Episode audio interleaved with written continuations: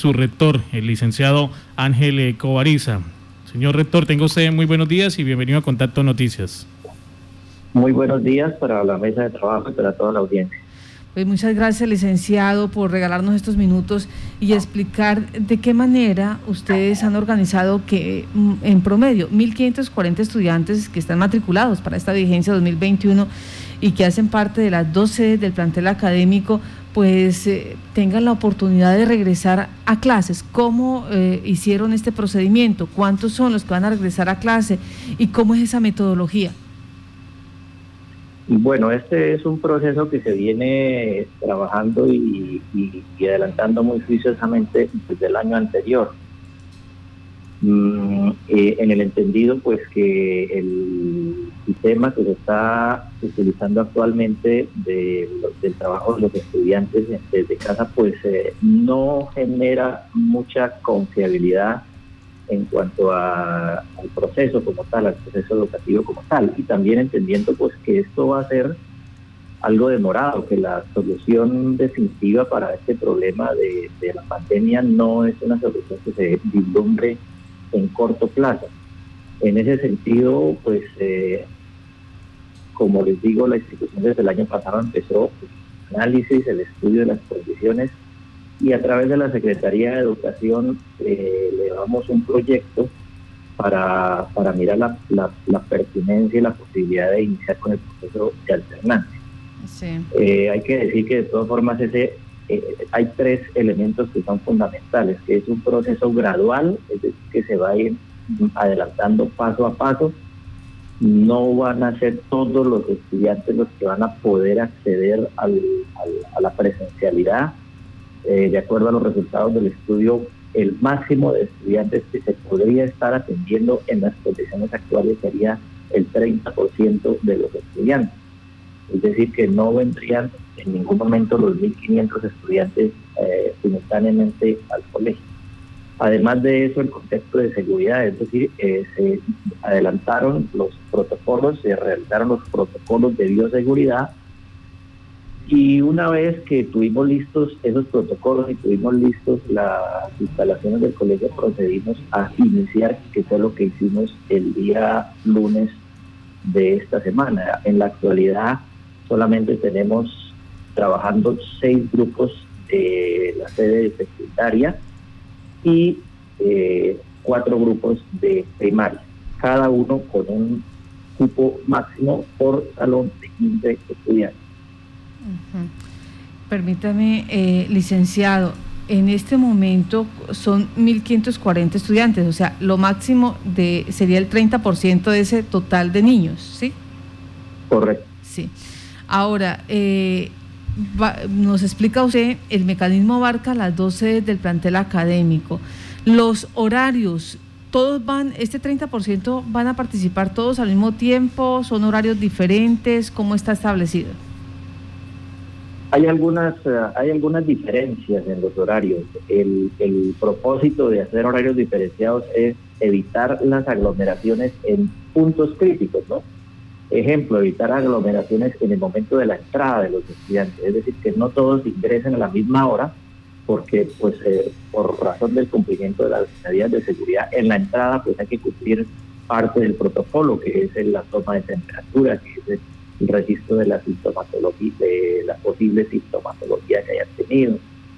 Entonces, eh, por eso se hace un ingreso diferenciado. Los estudiantes de bachillerato ingresan a las 6 de la mañana, los estudiantes de primaria eh, ingresan a las 7 de la mañana y los estudiantes de preescolar ingresan a las 7 y media de la mañana. Y el otro punto crítico donde es necesario evitar las aglomeraciones es en el uso de las de las eh, unidades sanitarias, porque eh, dentro del protocolo está establecido que máximo cada dos horas eh, debe haber proceso de lavado de manos. Entonces, para que no se concentre toda la población a la misma hora en las unidades sanitarias para el lavado de manos, también por eso se hace el horario en diferentes momentos. En cuanto al servicio de cafetería, ¿van a tener cafetería los muchachos? ¿Cómo están haciendo? y, cuántas horas van a estudiar como para nivelar la situación de, estadía en el colegio con el consumo de alimentos. En el momento actual no hay atención, no hay expendio de alimentos dentro de la institución educativa. Y pues cada estudiante debe traer su refrigerio. Los estudiantes actualmente van a estar cuatro horas en la institución, es decir, que van a tener un intermedio, de, en el intermedio de esas cuatro horas tienen un descanso, entonces cada uno debe traer su refrigerio para ese descanso que se les da en el intermedio licenciado, de cómo se articula o cómo se desarrollará este descanso en medio de las cuatro horas que estarán los jóvenes allí en el colegio. Conocemos que estos espacios o lo que se ha hecho es que serían pues donde eh, normalmente se reúnen ellos en grupos para dialogar o compartir. Sí, el, descanso pues ellos tienen eh, digamos que alguna libertad, alguna libertad para desplazamiento a los a las áreas libres a las áreas abiertas de la institución, pero siempre van a estar controlados, incluso de los mismos estudiantes se han eh, eh, conformado brigadas para que entre ellos mismos se encarguen de hacer cumplir los protocolos, como el permanente uso del tapabocas, como el distanciamiento. Entonces, eso es parte del proceso que estamos adecuando, que estamos haciéndole adecuaciones permanentes y, que ese es también parte del proceso de aprendizaje que estamos haciendo para, para cumplir con los protocolos. En su momento nos tocó aprender a convivir con clases en casa, en su momento nos tocó aprender a las diferentes exigencias que la situación nos ha traído y en este momento pues estamos aprendiendo también cómo implementar, cómo llevar a la práctica ya estas condiciones del proceso de aprendizaje. Licenciado Ángel Comparista, rector del Colegio Jorge Eliezer Gaitán, nos pregunta un padre de familia, en pleno pico de pandemia, en este momento, eh, la tercera ola de pandemia, se les da por hacer este proceso de alternancia. Eh, ¿Es seguro para los estudiantes, es seguro para los docentes? Ah, bueno, es, es, es importante también aclarar que la presencia en el colegio es voluntaria el colegio no eh, tiene ningún criterio diferente a la misma voluntad del padre de, familia y estudiante para que asista al colegio. Eh, para los estudiantes que no asisten al colegio se les sigue garantizando todas las condiciones que hasta el momento han venido funcionando para que reciban sus asesorías, para que reciban sus clases por los medios virtuales, por eh, redes sociales, por correo electrónico, en medio físico también se les entregan, se les entregan guías de trabajo. Todos esos procesos que manejamos el año pasado y el comienzo de este año se siguen eh, garantizando para los padres de familia y estudiantes que pues que sientan ese temor, porque definitivamente eso es una realidad. Y pues la coyuntura actual se dio que estamos ingresando, de pronto ya estamos en, el, en, lo que han dado en llamar el tercer pico de la, de la pandemia pero por lo menos en lo que se refiere a la, al, al, al, interior de la institución educativa, nosotros tenemos todo adecuado de acuerdo a, con de acuerdo a las exigencias de, de las autoridades en educación y autoridades en salud.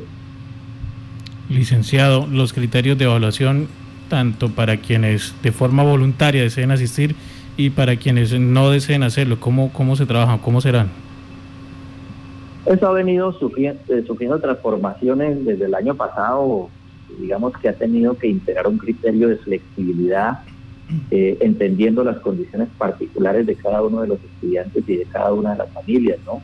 Entonces la idea es que se, proponen unas actividades y, esas actividades se les dan diferentes opciones para que los docentes estén asesorando el desarrollo de esas actividades y ya la evaluación, pues como les digo, integran criterios de, flexibilidad para que el estudiante pueda demostrar el cumplimiento de sus logros a través del desarrollo de esas actividades.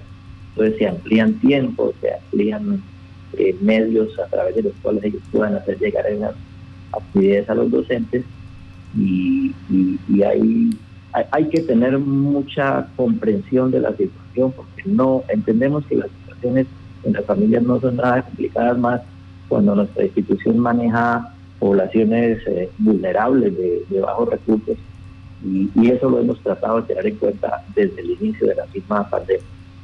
¿Ya los docentes fueron vacunados? No, señora, los docentes eh, estamos según las determinaciones del, del Ministerio de Salud en el tercer grupo de, los que tienen establecidos y en este momento todavía no he vacunado. ¿Y hay docentes con algunas comorbilidades que, eh, que mm, pues generen riesgo mm, mayor en esta situación? Sí, señora, es correcto. Debe ser relativamente alto el número de docentes que están en, en ese grupo de alto riesgo que, que, se menciona, pero esos docentes no, no están dentro de los que vienen a, a la presencialidad. Los que vienen a presencialidad eh, se tiene en cuenta que no estén eh, con esas eh, comorbilidades que les impidan estar trabajando presencialmente. Bueno, entonces se, da ese, ese, proceso de transición en este momento ya en el Colegio Jorge Eliezer Gaitán en el municipio de Yopal. Eh, de 1.540 estudiantes, el o hay cupo más o menos para el 30%. ¿Ya, ¿Ya se llegó a ese tope, al 30%, o todavía hay cupos para aquellos padres y estudiantes que están interesados en decir, bueno, voy a cambiar el sistema? Y no, digamos que cuando mencioné eh, ese 30% es porque ese va a ser el aforo máximo que podríamos tener en un momento dado si se dieran todas las, las condiciones, pero hay, hay, otros, hay otros factores que, que limitan el llegar siquiera a ese tope, por ejemplo ese que, que acabamos de mencionar eh, necesitaríamos tener también un 30, mínimo un 30% de los docentes mm. de la institución educativa habilitados o sin comorbilidades o sin limitaciones, el cual no tenemos. Entonces, en este momento solamente estamos operando con aproximadamente 150 estudiantes, tenemos eh, en el momento actual. Y ya las condiciones nos irán mostrando en qué momento podemos ampliar esa cobertura. O sea, eh, un promedio del 10%, 9-10% realmente. Aproximadamente. Sí, sí, señor. Pues esto, de, eh, esta manera, inicia el proceso de alternancia. Eh, estaremos haciendo seguimiento cómo arranca o, o, cómo más bien se mantiene esta labor que se da allí en el Colegio Jorge Eliezer Gaitán y de paso también para mirar esos, eh, esos cambios que se dan a nivel nacional y esas necesidades como la vacunación para los docentes, especialmente para aquellos que tienen comorbilidades y, y son eh, fácil presa para este virus que, es eh, que se esparce tan fácilmente. Muchos dicen, no es latente, no es mortal, pero lo que uno observa, como sucedió hace dos o tres días en Colombia, pasaron el, número de fallecimientos de 300 a 400 personas. O sea, eh, si nos descuidamos un poquito se convierte realmente en latente. Y no queremos eso, por eso se han tomado todos los eh, mecanismos mm, de seguridad, entre ellos protocolos como el lavado de manos cada dos horas, eh, que no sea un máximo del 30%, de ocupación allí en el colegio, profesores que tengan comorbilidad no están en este momento desarrollando actividades con los estudiantes, amén de otras, para poder lograr este proceso de transición. Licenciado Ángel Convariza, muchas gracias por estar en Contacto Noticias. Con mucho gusto y quisiera ya para terminar anotar pues que este ha sido un esfuerzo en el que han intervenido muchos actores, ¿no? reconocer el papel activo que ha tenido la Secretaría de Educación Municipal, que tuvo bien a, apropiar unos recursos para las adaptaciones que hubo necesidad de hacer en el colegio y para la, compra de los insumos propios del proceso de, la bioseguridad y, pues eh, obviamente que lo primero que necesitamos es que el compromiso sea total de padres de familia, de estudiantes, docentes y de todos los que de alguna manera u otra intervenimos. Y recomendarle a la comunidad en general, ¿no? Que el, proceso o el objetivo no solamente que nos cuidamos o que los chicos se cuiden dentro del colegio, sino que todos los escenarios en que estén. Estas, esto que estamos haciendo van a ser los hábitos que todos los seres humanos vamos a tener que adquirir de aquí en adelante. Pues no es solamente los cuidados en el colegio, sino todos los escenarios en los cuales eh, interactúen las personas. Permítame, eh, esa fuente de financiación de los recursos corresponden a cuál, a, qué, al fondo de qué? Eh, eso es lo que llaman el muy claro cómo es el... Es decir, es recursos que apropió el ministerio, envió el ministerio al, al, ente territorial y el ente territorial nos... Eh, eh, nosotros presentamos el proyecto y nos eh, entregaron esos recursos para financiar el desarrollo de ese proyecto. Ya. Bueno, listo, pues me queda pendiente es la fuente de financiación de estos recursos Mm, donde se estaba eh, pues entregándole a los distintos colegios para, para, para mm, habilitar las instituciones educativas. Y es muy interesante lo que usted nos decía al principio. Esta virtualidad pues no genera confiabilidad al proceso educativo, adicional va a ser algo demorado la solución. Entonces vamos a ver cómo, cómo se empata allí las cosas. Licenciado Ángel Convariza, buen día. Muy buen día también para ustedes.